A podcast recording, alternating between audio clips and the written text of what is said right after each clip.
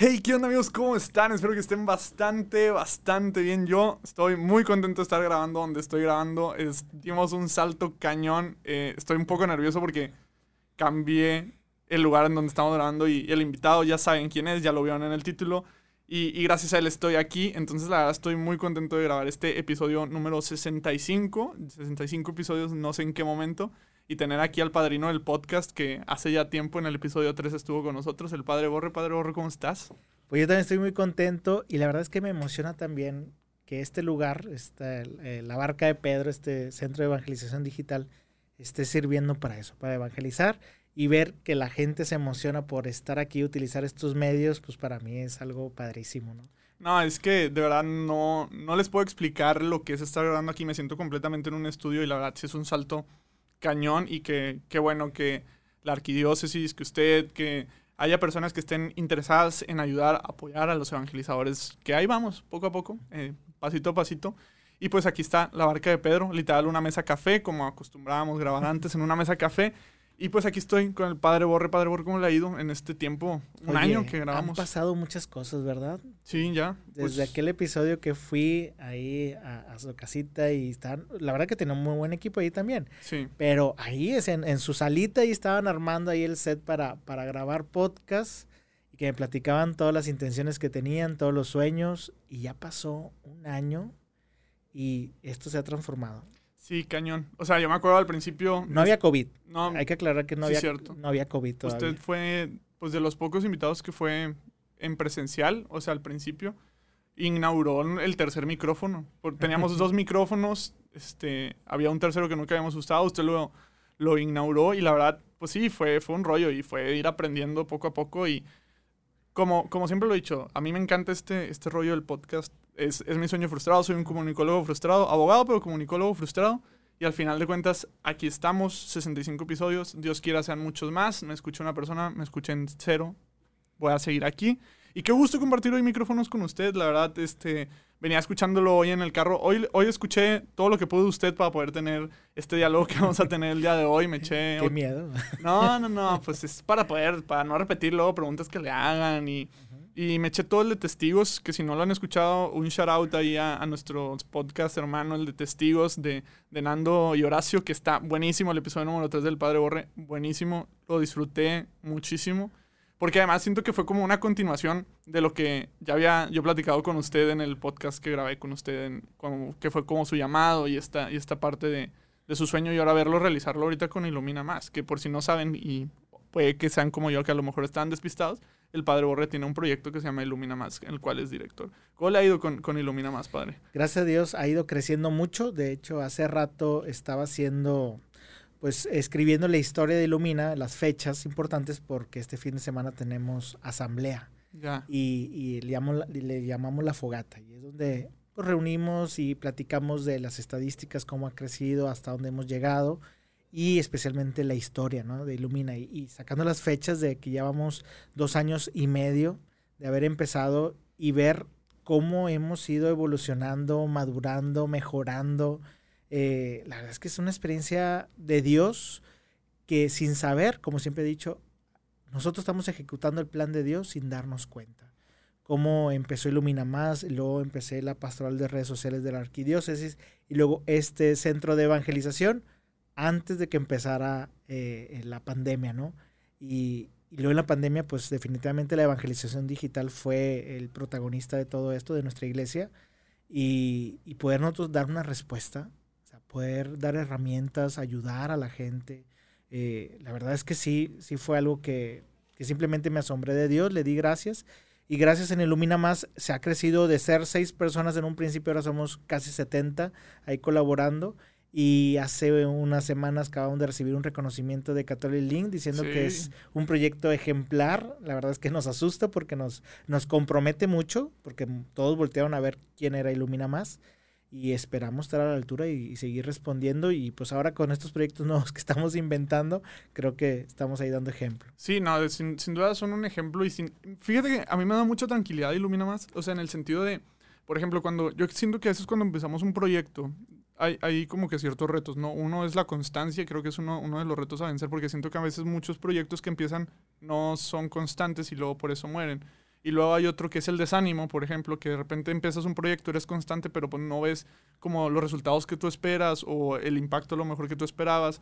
Entonces, yo al saber, por ejemplo, la historia, un poquito de la historia Ilumina Más y ver que ha sido un camino de ir paso a paso, prueba y error, ver qué funciona, qué no funciona, y verlos hasta este punto, pues digo, bueno, yo aquí desde mi humilde podcast es ir, pues imitando eso, o sea, ir, ser paciente, respetando, pues, el plan de Dios que tiene para mi proyecto. Entonces, de hecho, lo, lo tocaba usted en el podcast de, de Testigos, vayan y escúchenlo.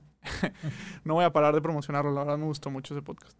Este lo, tocaba usted en, en, esa parte, o sea, que a veces nos ponemos ciertas metas, como por ejemplo seguidores, o nos ponemos a veces ciertas metas como, sí, o sea, pues por ejemplo, puede ser seguidores, pueden ser reacciones, como cada quien lo quiera valorar, pero hasta hace poco tiempo, este, pues comprendí, por ejemplo, no sé si también sea su caso, que por ejemplo, a lo mejor tengo 10 seguidores, pero con que esos 10 seguidores se lleven un producto de calidad y se lleven lo mejor de mí, pues qué mejor, ¿no? Y a lo mejor mi misión es con esos 10 seguidores. Entonces creo que a veces esa parte pues me brinda mucha paz de, de Ilumina Más. Y algo que también decía, y, y también había mencionado, y es de lo que quiero platicar el día de hoy, es, es esta parte de, de serle fiel eh, al plan de Jesús en nuestra vida y sobre todo serle fiel a, nuestra misión.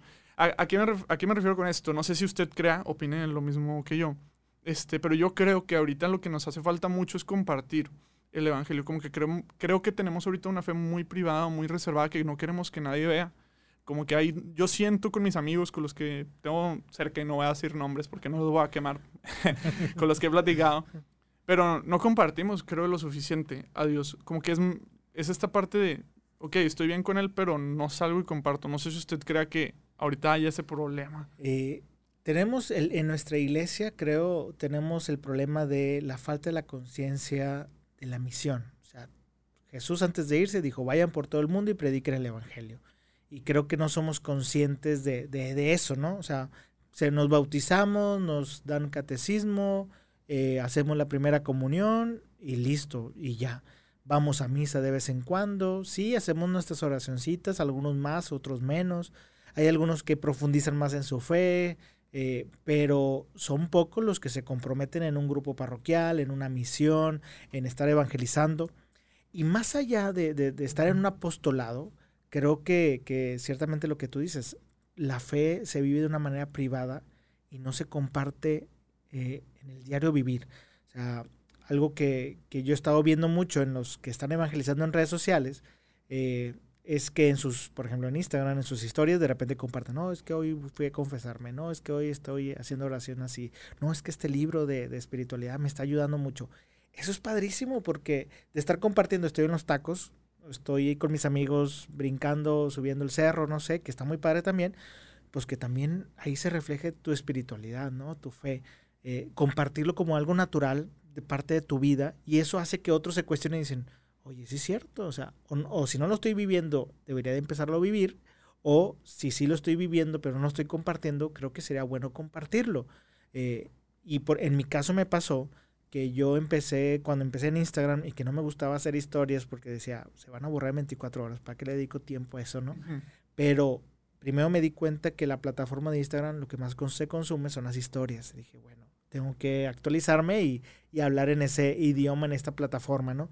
Y después volteé a ver a los sacerdotes que estábamos ahí metidos y todo era de evangelización, de, de doctrina, de dar un mensaje, de una oración, en fin pero son pocos o casi ninguno los que comparten su diario vivir. O sea, sus experiencias, sus, sentimientos, su, su, salida con su familia. Entonces yo por eso empecé a compartir de que cuando estaba con mis sobrinos o cuando estoy preparándome para confesarme o les platico, en fin, muchas cosas. Y eso creo que enganchó a mucha gente y dice, oh, padre, es que no sabíamos que ustedes hacían todo eso, ¿no? No sabíamos que comían, no sabíamos que... que... tenían familia, yo pensé que naciste siendo sacerdote.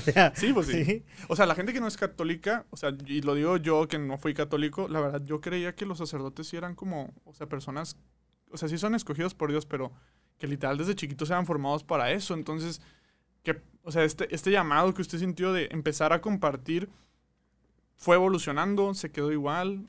Fue evolucionando, he sido muy despistado porque de repente hay rachas que no comparto nada y luego después otra vez vuelvo a compartir, pero definitivamente ya perdí el miedo y tengo mucho interés de seguir compartiendo mi vida, mi ministerio en las redes sociales, porque eh, pues debe ser una sola cosa, ¿no? O sea, no puedo yo compartir mis historias donde estoy rezando nada más y no compartir nada de mi vida porque siento que es cosa aparte. Pues no, mi ministerio es todo. Mi ministerio es cuando estoy con mis sobrinos, mi ministerio está cuando también estoy celebrando misa, cuando estoy grabando un podcast.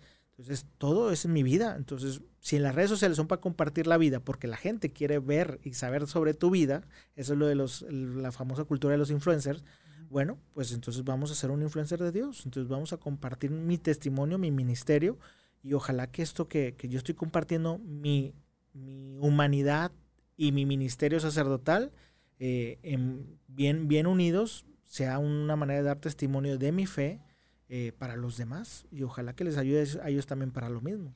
Sí, que luego ahí viene un problema que creo que a veces es lo que nos limita a dar ese brinco de compartir al 100%. Por ejemplo, yo no comparto porque yo siento que soy un tronco para las historias, pero ahí hago mi luchita. Lo platicaba con Diego Estrada en el podcast que grabé con él, que decía, es que tú bailas muy bien, yo traté la vez pasada y, y como que no. Pero también pues dentro de lo que puedo, pues lo hago, ¿no? Pero siento que sí viene con una gran responsabilidad porque luego viene la congruencia.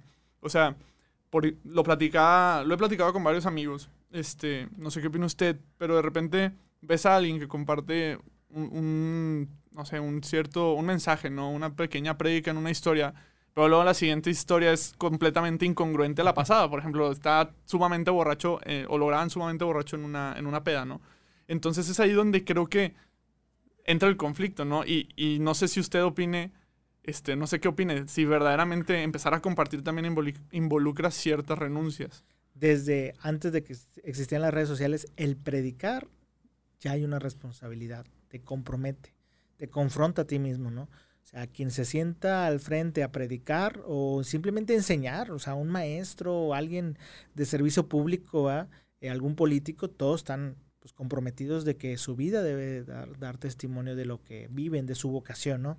Eh, y eso es lo que da miedo también, porque hay personas que no quieren, no, o sea, no quieren comprometerse más, no quieren dejar aquello que saben que está mal, eh, entonces por eso mejor no dicen nada bueno, porque pues no les va a comprometer a otras cosas.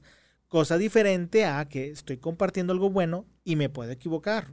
O sea, puede pasar algo que no lo pensaba así o, yo pensaba que era diferente, ignorancia, no sé.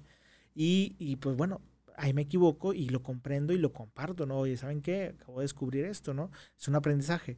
Pero sí hay muchos que, oye, no, pues es que no, no, no me conviene porque yo puedo ahorita ser un alma muy buena, pero en las noches me gusta ponerme bien borracho y, y, o sea, no es malo tomar, pero sí ponerse borracho y dar mal testimonio y todo.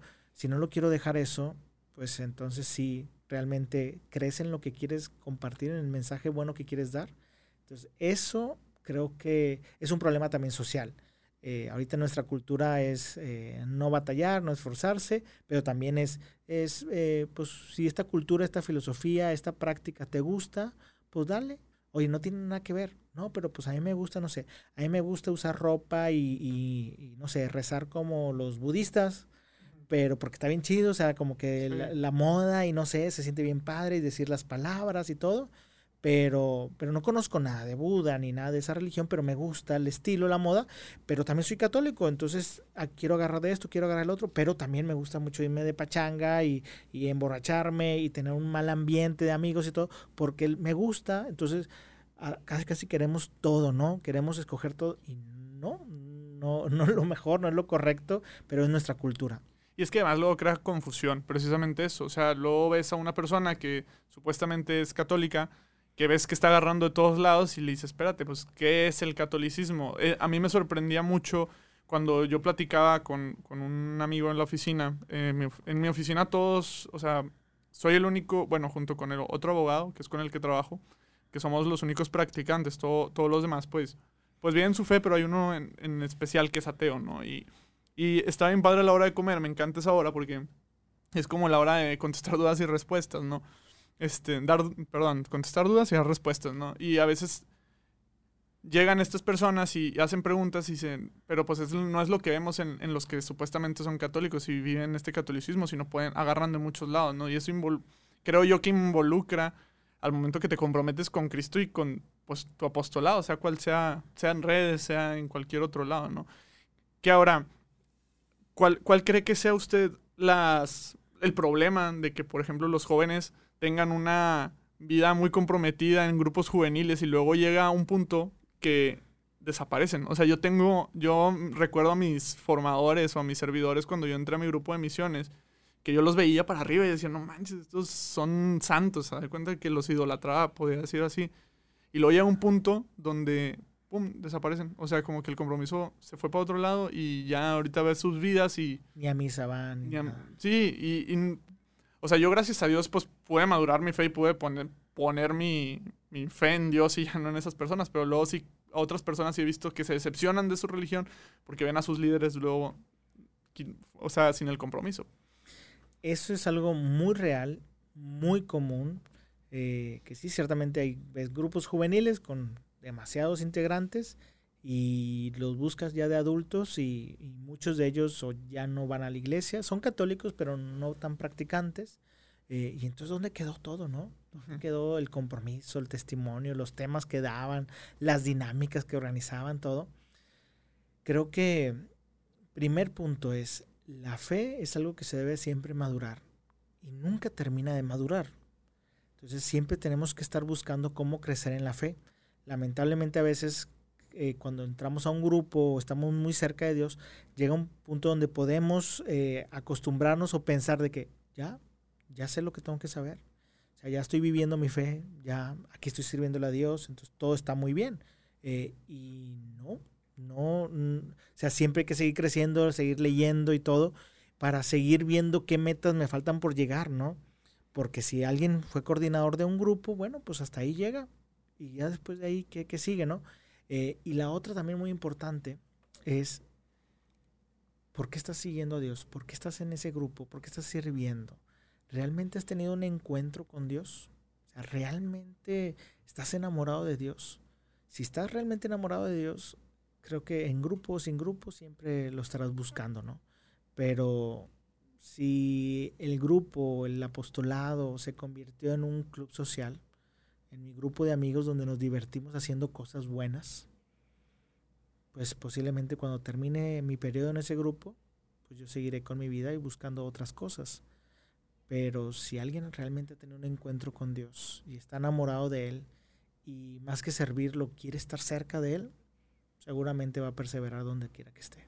Sí, eso no me queda duda. Y hay ejemplos, por ejemplo, aquí voy a saludar a un gran amigo, a Roberto Rico, creo que usted ha, pues, está en Ilumina Más, hace videos muy, muy padres. Y él, por ejemplo, para mí es un ejemplo de congruencia porque lo ha llevado a un extremo que yo nunca había visto a nadie llevarlo. O sea, su empresa, este, este Macore, es una empresa católica a ese, a ese grado y, y, pues es un líder juvenil que pues a mí me tocó, no me tocó que me coordinara cuando yo entré al grupo, él iba saliendo, pero sí siempre fue alguien que, ah, Roberto Rico, él da una excelente predica, ah, Roberto Rico canta muy padre. Y al punto que lo ves y su vida es congruente ahorita, pero sí es cierto que luego hay una línea y es bien marcada porque es cuando salen de los grupos, o sea, cuando salen de los grupos, cuando te toca despedirte y dar como que ese brinco de madurez a decir, bueno, ya no entro en grupos juveniles o ya no son de mi edad, no busco algo más y de repente como que se diluyen, ¿no? Entonces, sí es un riesgo y creo que también es, es algo en lo que se debe, como usted dice, perseverar. Ahora, por ejemplo, en, en, su experiencia, digo, yo sé que es distinta porque es, fue, fue sacerdote, pero creo que también nos puede dar mucha luz.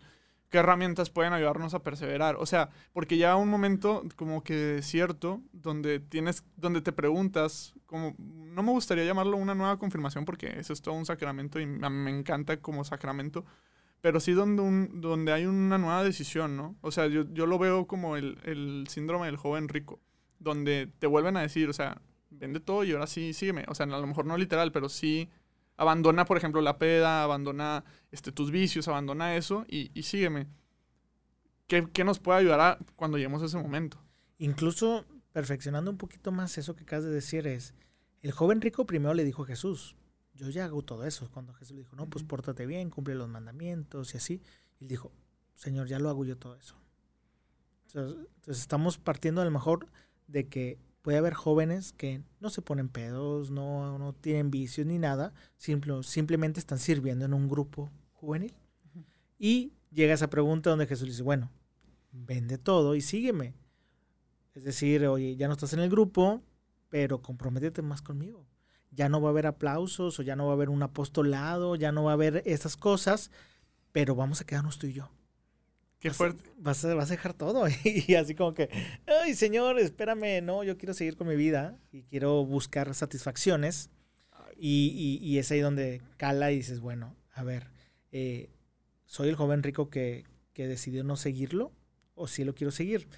¿Qué es lo que yo les podía recomendar para, de alguna manera, poder seguir al Señor siempre, aunque no esté en grupo? Y siempre se lo he dicho, especialmente se lo digo a los coordinadores de mis grupos juveniles, es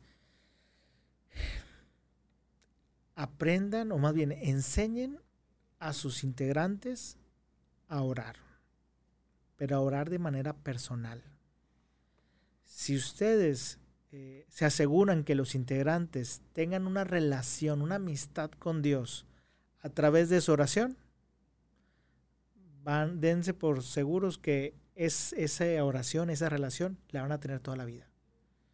O sea, enséñales a orar más que enséñales de eh, los tipos de ángeles o los eh. típicos temas acá que llaman la atención. La apologética. La apologética, el, apocalipsis, la Biblia, o denos un tema de, del exorcismo. O sea, normalmente buscan temas así muy, muy atractivos y, y entiendo que quieren saber de esos temas, pero si les enseñas a orar y sobre todo les enseñas a tener el hábito de orar, de disfrutar el platicar con Dios y tener una amistad con Dios, ya con eso. es como el cimiento, ¿no? Sí, es una, e, esa es la riqueza de nuestra fe, una amistad con tu Dios. Si no hay una amistad con tu Dios, aunque estés en grupos y todo, tal vez es rutina, tal vez es alguien con el que quieres quedar bien, el que te dijeron que hay que cumplir para ir al cielo, o sea, pero ¿qué quieres ir al cielo con alguien con el que nunca hablas? O sea, ¿vas a pasar la eternidad con alguien que, que no te gusta irlo a visitar al Santísimo? Vas a ir a vivir la eternidad con alguien que no te gusta orar y a veces cuando te acuerdas le, le das las gracias, les pides algo y ya te despides. O sea... Sí, como que va a ser un momento eterno muy awkward, ¿no? Muy incómodo. Sí, de que, oye, pues con esa persona que según dices que amabas, pero nunca platicaste con él, o sea, un desconocido que amas o que dices que amabas, ¿no? Pero a lo que voy es, primero, si tú tienes el hábito de orar, de platicar con Dios, de tener una amistad con Él, va a ser muy difícil que te alejes de Él, porque ya se convirtió en tu mejor amigo. Y segundo, cuando no se puede amar a alguien que no conoces. Entonces, si ya tienes el hábito de orar, lo segundo que, yo los invitaré a hacer es siempre busca aprender más de Dios.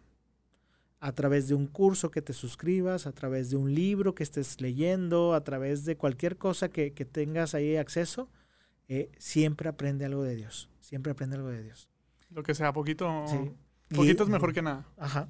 Y eso, esas dos cositas te van a ir acercando más y más. Y ahí le puedes agregar más a la lista de hacer eh, obras de caridad, de leer y meditar la Biblia, de sí, le vas sumando ahí cositas y, van a ver que, eso les va a ayudar a nunca separarse de Dios. Sí, pero ahora yo me voy a poner en este, en este papel de, por ejemplo, yo soy bien socarrón, padre. O sea, yo, yo, yo le diría, padre, pero ¿cómo, cómo, ¿cómo empiezo a orar? O sea, ¿de qué manera? Usted lo dice bien sencillo porque es sacerdote, pero ¿cómo, cómo empiezo a orar, de qué manera empiezo esa relación, porque yo creo que eso es un parteaguas. A mí me costó mucho, hasta que no leí el libro del cardenal Sara de la Fuerza del Silencio, no sé si lo ha leído, si no se lo recomiendo mucho, fue cuando yo pude decir, ok, aquí empezó a orar. Pero, por ejemplo, imaginemos que yo soy este chico socarrón de grupo que ya le dice, padre, pues no sé, o sea, ¿cómo, cómo, de qué manera empiezo? Porque creo que eso es lo más difícil. La primera cosa que yo les digo cuando quieres, o cuando quieren, alguien quiere empezar a orar, es, aunque suene raro y hasta, no sé, a lo mejor me, vayan, se, me puedan excomulgar por eso, pero pues no, no es la intención, es ve a, ve a Dios como una persona.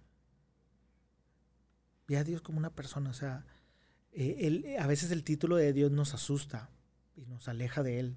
¿Y, qué le digo? Y tengo que empezar con un Padre Nuestro y, y, y qué palabras son las correctas. Y, a ver, es una persona. ¿Cómo te relacionas con una persona que no conoces? Te acercas, te acercas y, lo saludas y luego le preguntas algo o le dices, oye, pues, ¿cómo está el clima? Eh, ¿qué, hiciste el día de hoy? Pues fíjate que yo hice esto y me sentí así. O sea, puedes verlo hasta como un psicólogo, como tu mejor amigo, como la figura que tú creas que te va a dar confianza para comenzar una relación con alguien. Y si eso aún así no, no te basta, de, de verlo como una persona y decir, bueno, tranquilo, a ver, voy a platicar con él.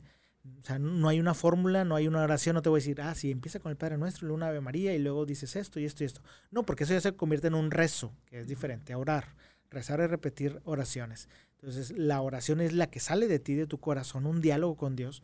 Entonces, eso, primero, verlo como persona, verlo como alguien que con el que vas a platicar por primera vez y vas a comenzar una amistad. Segundo, ten en mente siempre que con el que estás hablando te ama de una manera que nunca vas a llegar a comprender. Te ama tanto. Entonces imagínate que está enamorado de ti, que, quiere ser tu mejor amigo, que es tu fan, que como lo quieras ver, pero es alguien que se muere de ganas de escucharte. O sea, se muere de ganas. Eh, también escuchaba esa frase de, para Dios eres irresistible. O sea, eres irresistible para Dios. Entonces ahí está Él, Dios está esperando que le llames. Entonces, pues habla con él. Oye, ¿qué le vas a decir? No sé, nada más habla con él. O sea, nada más ve y dile lo que salga de tu corazón. O sea, eso. Porque creo que muchos nos asustamos de, que es Dios. ¿Cómo le vas a hablar a Dios? ¿Qué le voy a decir? Sé tú y platica con él, habla con él y también pues guarda silencio para que lo dejes hablar con él. Hice, hice yo hace un tiempo un, episodio de un podcast donde hablo de qué tipo de relación tienes con Dios o cuál es tu nivel de relación de amistad con Dios, creo. Eh, en donde decía, desde puede ser el de, el de un módulo de servicio al cliente donde tú vas y le exiges un servicio, ese puede ser Dios, donde, oye Dios, te encargo esto, te pido esto y ahí nos vemos. Y si me quedas mal, te voy a venir a reclamar de que, ¿por qué no me ayudaste? Pero nada más me acuerdo de ti cuando ocupo algo. El otro puede ser tu vecino, donde, hola, buenos días, ¿cómo estás? Pero ese, ese ¿cómo estás? Que, que no esperas la respuesta. Sí, que nada más te metes a tu casa y sigues. Oye, señor, gracias por este día, te pido por esto, ahí nos vemos. O sea, un saludo cordial. O puede ser el, el, el, el, amigo, ¿no? El amigo que ahí está y tienes un poco más de confianza y platicas. O puede ser el familiar, que sabes que lo amas, pero no tienes mucha relación con él. O puede ser tu pareja con el que te casaste, con el que sí le compartes toda tu vida y con que lo amas y lo ves todos los días y buscas hablar con él. O sea, y yo creo que Dios todavía tiene otro nivel más, que yo creo que los santos son los que han llegado a, verlo de esa manera tan cercano y experimentar su amor. Pero bueno, ahora tú pregúntate, ¿qué tipo de relación tienes? Y si tienes la del módulo de servicio al cliente, bueno, pues aplícate y subes al de vecino y luego subes al del amigo, luego al familiar, luego al de pareja, o sea, pero eso lo lleva el tiempo. Y eso me pasó a mí cuando yo estaba en el segundo año del seminario, que estábamos en el CI, en Allende, que nos encerramos un año ahí de oración y nos decían, todos los días va a haber hora santa. Y yo, ¿qué voy a hacer en la hora santa? Y nada más una que otra canción, porque queremos que oren.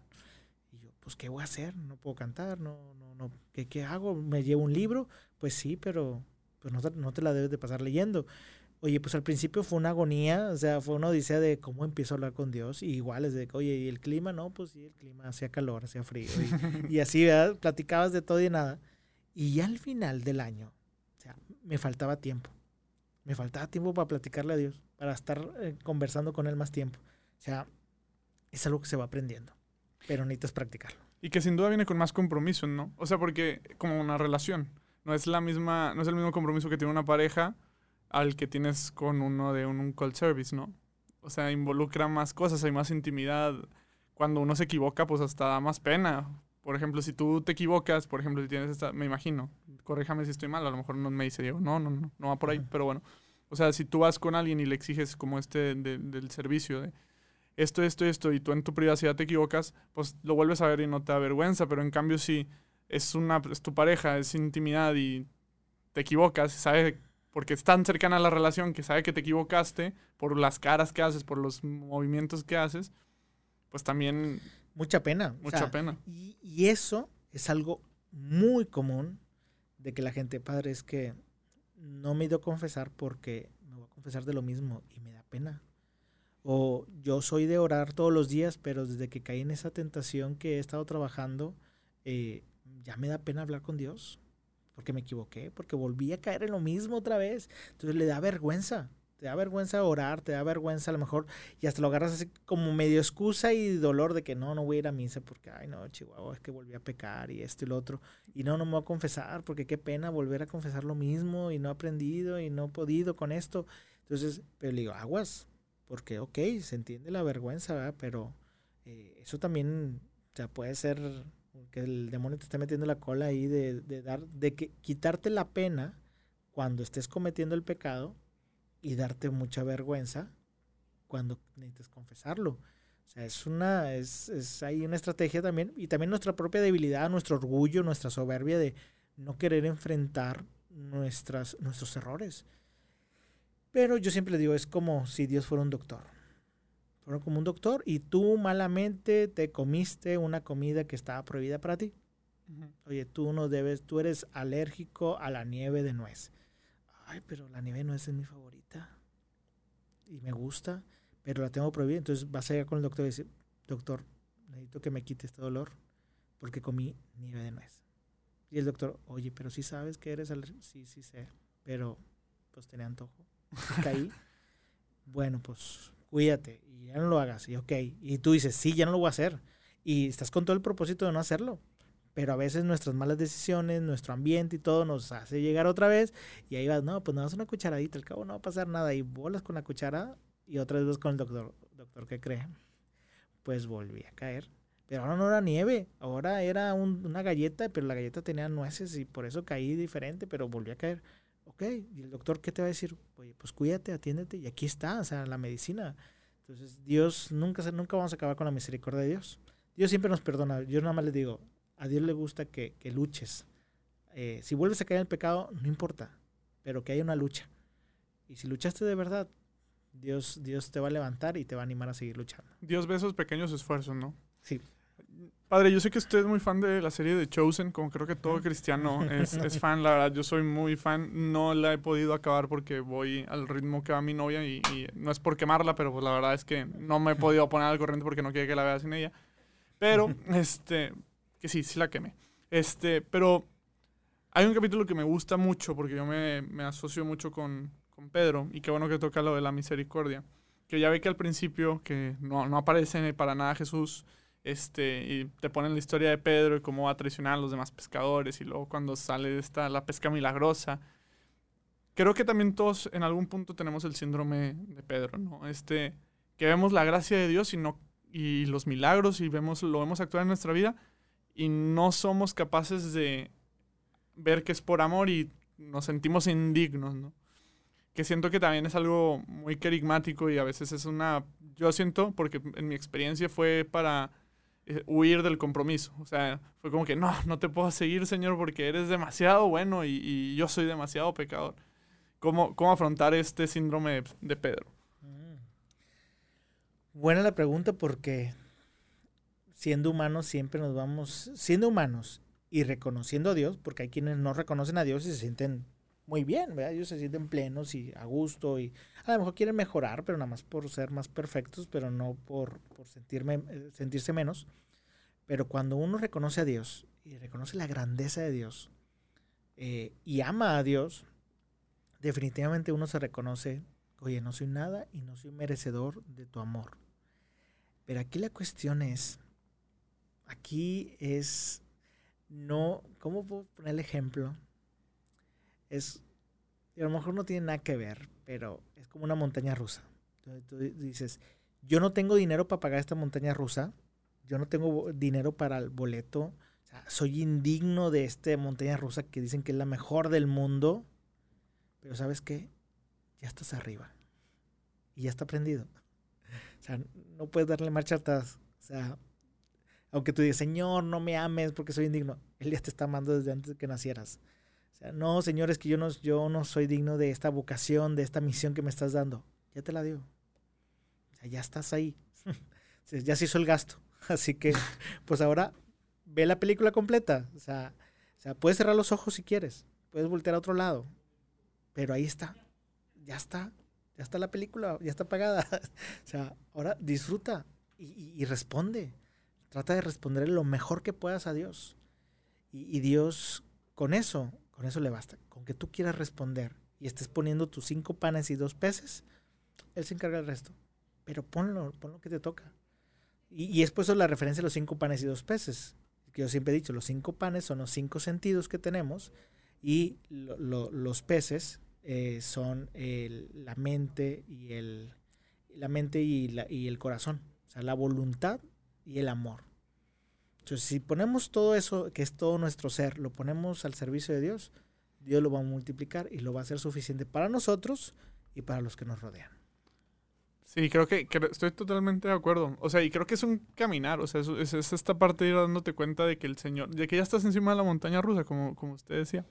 Es, es esta parte que cuesta a lo mejor trabajo porque sí, es, sí existe esta, esta parte de que Dios es más grande y todo, pero pues también tenemos que reconocer ese, ese amor que nos tiene y eso que nos quiere regalar. Que eso, para esto va la otra pregunta. Este, ¿Qué opina usted acerca de, por ejemplo, lo que es la falsa humildad? De, de repente no reconocer los dones que Dios me da o, o sí, o sea, hacernos muy chiquitos al grado de, pues, de desechar. sí, de desechar pues también es otra realidad, es una, es, algo, es una costumbre que se ha enseñado y que se ha dado mucho en nuestra cultura de fe, lamentablemente, mucho de, de no, no, no, no quieras ser famoso, protagonista, o, y a veces lo estamos confundiendo con ser profesionales o por realmente nuestros dones y carismas eh, pulirlos para dar a conocer a Dios a través de nuestros propios dones y talentos que Él nos dio. Pero tenemos ese miedo. Una vez me acuerdo que un sacerdote, estábamos en, un, evento y, había que exponer como conferencista y al, sacerdote le ofrecen unos micrófonos de diadema. Muy padres, buenísimos para, para poder exponer. Y él dice, no, no, no, yo no quiero de eso, yo no quiero ser famoso. Yo quiero nada más un micrófono de mano para exponer mi tema. Entonces yo dije, a ver, estás confundiendo una cosa con otra. O sea, el tener una diadema de micrófono te da la oportunidad de mover las manos mejor y poder expresar mejor el mensaje de Dios que quieres dar. Pero no, tú tienes ese paradigma de decir que un día una diadema es para aquellos que son famosos. Para rockstars. Sí, para rockstar. Y entonces tengo ese paradigma. Y por eso mi, mi, falsa humildad o mi mala interpretación de la humildad es decir, no, no quiero ser tan profesional porque esos son los famosos. Oye, si quieres ser un verdadero evangelizador hay que dar lo mejor a Dios, ser, ser buenos en lo que hacemos. Entonces, si, si realmente eres bueno para predicar, hazlo, aunque te hagas famoso con eso, qué bueno. Es parte, es parte del, del caminar con el Señor. O sea, Jesús se hizo famoso, todo el mundo lo seguía. Entonces, y nosotros que somos los predicadores que seguimos a Jesús, ojalá que seamos famosos para que los que sigan nuestros pasos estén siguiendo los pasos de Cristo que nosotros estamos siguiendo, ¿no? Oye, si tú eres buenísimo para escribir, si tú eres buenísimo para dirigir, si tú eres bueno para algo, que Dios te dio un don, un talento, porque tienes una misión, y esa es la vocación, ese es el sueño que Dios tiene para ti, oye, hazlo. Pero nuestra cultura, nuestra historia nos ha enseñado ese que no seas famoso, no seas presumido, no seas soberbio, orgulloso de tus dones y talentos. Oye, pues simplemente hay que reconocer lo que Dios ha hecho y decirle a la gente, esto es lo que Dios me dio y se los doy a ustedes, se los voy a compartir a ustedes y se los quiero compartir de la mejor manera como decía un padre que me gustó mucho, es, yo soy otro vagabundo igual que tú, que te va a decir dónde encontró pan. Punto. Nada más. No soy más famoso, no soy más importante, simplemente te voy a decir o sea, dónde encontré el pan. Sí, ¿no? Y, eso es, yo creo que eso es muy importante. Y es el siguiente, yo creo que es el siguiente paso para la iglesia, por el camino que vamos, porque ahorita todos estamos conectados. O sea, no es, o sea, si yo quiero compartir el amor de Dios agarro mi teléfono y lo hago, o sea, lo, lo tuiteo y creo que es esta parte que creo al menos siento que la iglesia de Monterrey lo está haciendo muy bien. Impulsar el profesionalismo, impulsar este, los dones, los talentos, no solo, o sea, no solo en lo digital, porque digo, usted y yo pues, nos movemos en lo digital y lo vemos en lo digital, pero también lo vemos en muchísimas otras áreas. Los músicos aquí en Monterrey son, o sea, bueno, no sé, no he ido a otras diócesis, ¿verdad? Pero para mí se me hacen músicos de carácter que podrían ir a tocar en cualquier concierto en cualquier otro lado. Y, creo que, y para allá mi siguiente pregunta, que sé más o menos por dónde va a contestar, pero a lo mejor la, la gente no. ¿Cree que el siguiente paso que debe hacer la iglesia es quitarnos este estigma de que lo que es de la iglesia tiene que ser, pues, eh, austero, esta, esta, esta, sí, pues austero. O sea, yo creo, yo veo la iglesia y desde mi punto de vista cuando no era católico era una iglesia austera, una iglesia que no puede invertir, una iglesia que no puede invertir para evangelizar. O sea, yo entiendo que hay ciertos lujos que pues está bien. O sea, no voy a andar yo a lo mejor en, un Mercedes, no sé. Pero invertir para evangelizar, ¿cree que ese es el siguiente paso que debe dar la iglesia? Quitarse ese miedo de, empezar a invertir para que el mensaje de Cristo llegue a más personas de una mejor calidad. Creo que sí, y no solamente por ser iglesia, sino por ser parte del mundo. Eh, ahorita nuestra cultura se ha dado mucho la cultura del emprendimiento en muchas áreas. Entonces, los emprendimientos es, antes, antes hace, hace años es hacer una empresa, no, no, eso era para alguien que era multimillonario y que pudiera invertir y pudiera hacer su empresa y todo, pero tú empezar tu propia empresa, no, o sea, ¿cómo? No, no había manera. O, por ejemplo, tú producir ahora tus, tú hacer videos, eh, cantar y hacer mil cosas. Esto que estamos haciendo para mí era un sueño. Bueno, pues ahorita los chavitos eh, graban TikToks y dicen, miren, ya soy una rockstar porque mira, aquí estoy bailando y estoy haciendo efectos que ni Spielberg hacía yo creo que cuando hizo Jurassic Park. Bueno, entonces ahorita eh, pues yo puedo hacer con TikTok mil efectos y puedo hacer un video muy profesional. Entonces ya el Internet o la sociedad, la cultura ahorita, el emprendimiento o el, el tener la capacidad del acceso a tantas cosas que nos pueden llevar al nivel profesional, ya es como un, parte de la cultura. O sea, parte de nuestra cultura. O sea, a lo mejor hace años la única manera de hacer una presentación era un cartoncillo, un PowerPoint, ya, ya estabas, ya, eras fresa. ya eras fresa. Ahorita le dices a un joven que vas a hacer una presentación y dices PowerPoint, y dices, pues bueno, esa es la última opción. Sí. O sea, ya, ya hay muchas opciones. Y espero que estas generaciones, y, y nosotros somos testigos de eso, es de que, oye, si hacemos un proyecto de evangelización, bueno, pero hay que hacerlo bien. O sea, ya no vas a de que, bueno, voy a grabar con el celular. No, no, no, es tu primer plan es, bueno, vamos a conseguir un micrófono. Vamos a buscar una manera de mejorarlo. Y aún así seguimos porque estamos viendo los medios y decimos, oye, hay mejores cosas, vamos a conseguirlas. Entonces creo que la cultura, la sociedad va a llevar a la iglesia también a mejorar, a abrirse. La pandemia fue claro ejemplo de eso. O sea, todo el mundo se volcó a las redes sociales, eh, a medios digitales y la iglesia que hizo abrió muchos proyectos para poder seguir comunicando a través de los medios sociales. Entonces, eh, creo que la iglesia va a ir mejorando y claro que se va a hacer más profesional por el acceso que tenemos a las cosas profesionales ahora. ¿Cree que la pandemia ayudó a, saltar en tiempo? O sea, que adelantó muchísimo lo que seguía para la iglesia. Eh, fue un paso de aquí a la luna. O sea, yo que estaba encargado de las redes sociales, antes de la pandemia era picar piedra, o sea, era algo muy complicado. Todo el mundo con ese eh, estereotipo, paradigma de es que es para famosos o los que quieren ser famosos. Y, no debe haber predicadores en las redes sociales porque ahí es mucho pecado y mucha mentira y, y, en fin, había todo un desprecio. A la fecha todavía hay gente que dice lo Todavía hay, pero... Menos. Pero mucho menos. Y, y ahora hay más opciones. O sea, ha, ha habido un salto gigantesco de cantidades de proyectos, de calidad de proyectos, de apertura de proyectos, de, de, de evangelización en las redes sociales desde que empezó la pandemia.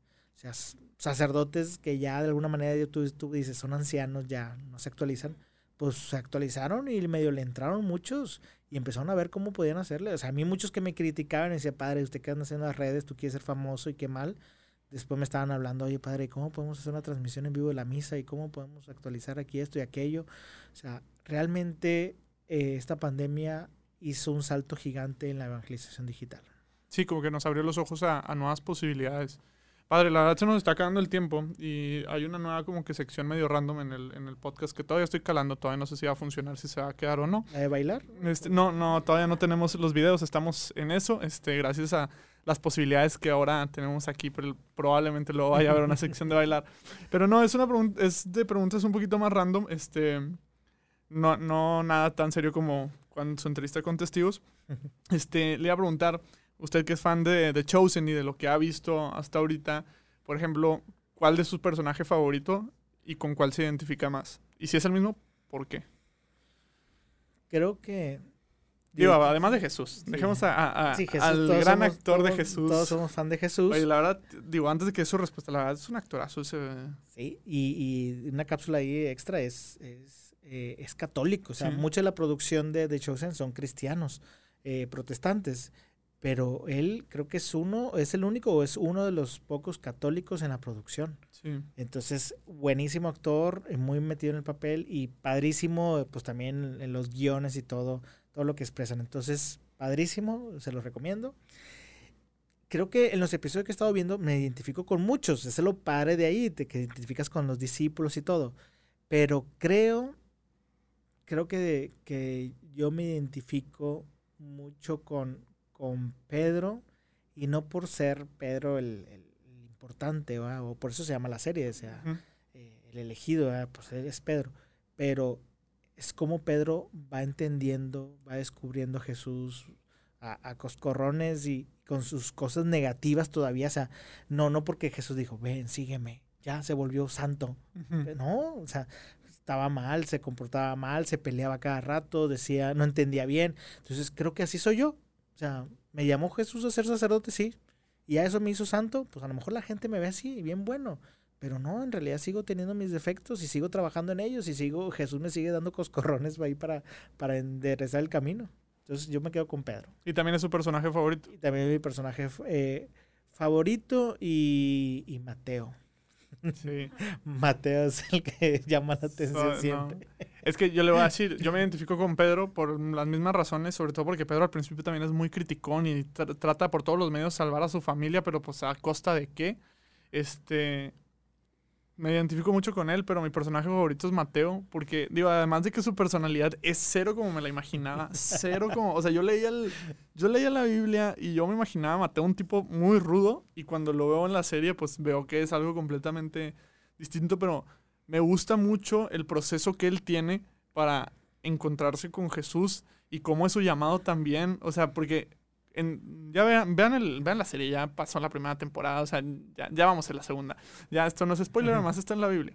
Este, cuando, cuando está ahí en, bien, siempre atento a Jesús y que Jesús estaba pasando por ahí, o sea, a mí me dio la impresión, no sé si usted piensa distinto, pero como que Jesús, como que sabía que algo, ahí estaba él, pero como que no sabía si sí o si no. Y Mateo como que, yo, bueno, yo sí lo sentí, insistía en que Jesús lo volteara a ver y nomás le, por eso, por eso fue tan simple su llamado, sígueme, porque él estaba nomás esperando que lo invitaran. Entonces eso a mí, por eso Mateo es mi favorito y como ahorita se las, todos se lo traen de bajada y nadie le quiere decir nada y como Pedro, que también está muy padre la serie porque te mete en ese contexto, porque no lo entiendes que de verdad despreciaban a ese tipo de personas. Y, y aunque esto sí va a ser medio spoiler un poquitito, pero el, realmente el, el personaje le están poniendo que, que tiene un trastorno psicológico. O sea, es alguien que se puede decir que, que tiene un trastorno psicológico, que no estaba bien, y, y como aún así con su trastorno psicológico, está siguiendo a Jesús, y Jesús lo ama, lo acepta, y, y lo pone dentro de la misión. O sea, ahorita en un proyecto, ¿quién escogería a alguien con ese trastorno psicológico? pues no, si no estás bien, tú ve y chécate que te cuide alguien así.